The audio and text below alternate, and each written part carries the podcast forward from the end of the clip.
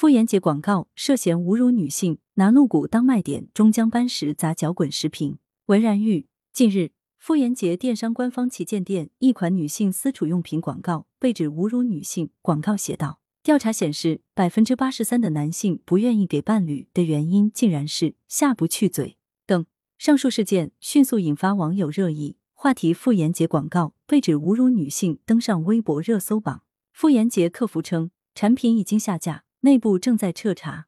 对此，江西樟树市市场监督管理局工作人员十八日回应称，已知晓此事，将立案调查。五月十八日，中新社一个完全以女性消费者为目标客群的护理品牌，因一波奇葩恶俗的文案，终于把自己推到了女性的对立面。自以为高明的创意毫无下限，到头来终究搬石砸脚，堪称是自杀式营销了。某些厂商自以为熟忍网络调性。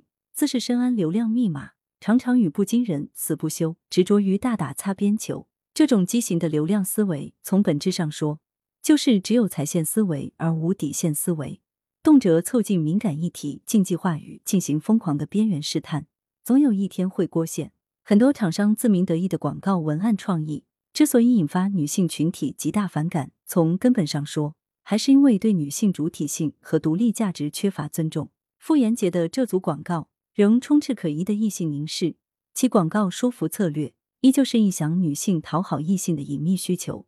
这种不合时宜的刻板偏见，太多的想当然，完全就是矮化与羞辱。两性元素的调用在广告叙事中急需审慎，如果在其间预设立场失衡，荤腥突破尺度，几乎就注定了败局。毋庸讳言的是，撩拨式、暗号式的内涵广告在传播上曾取得巨大成功。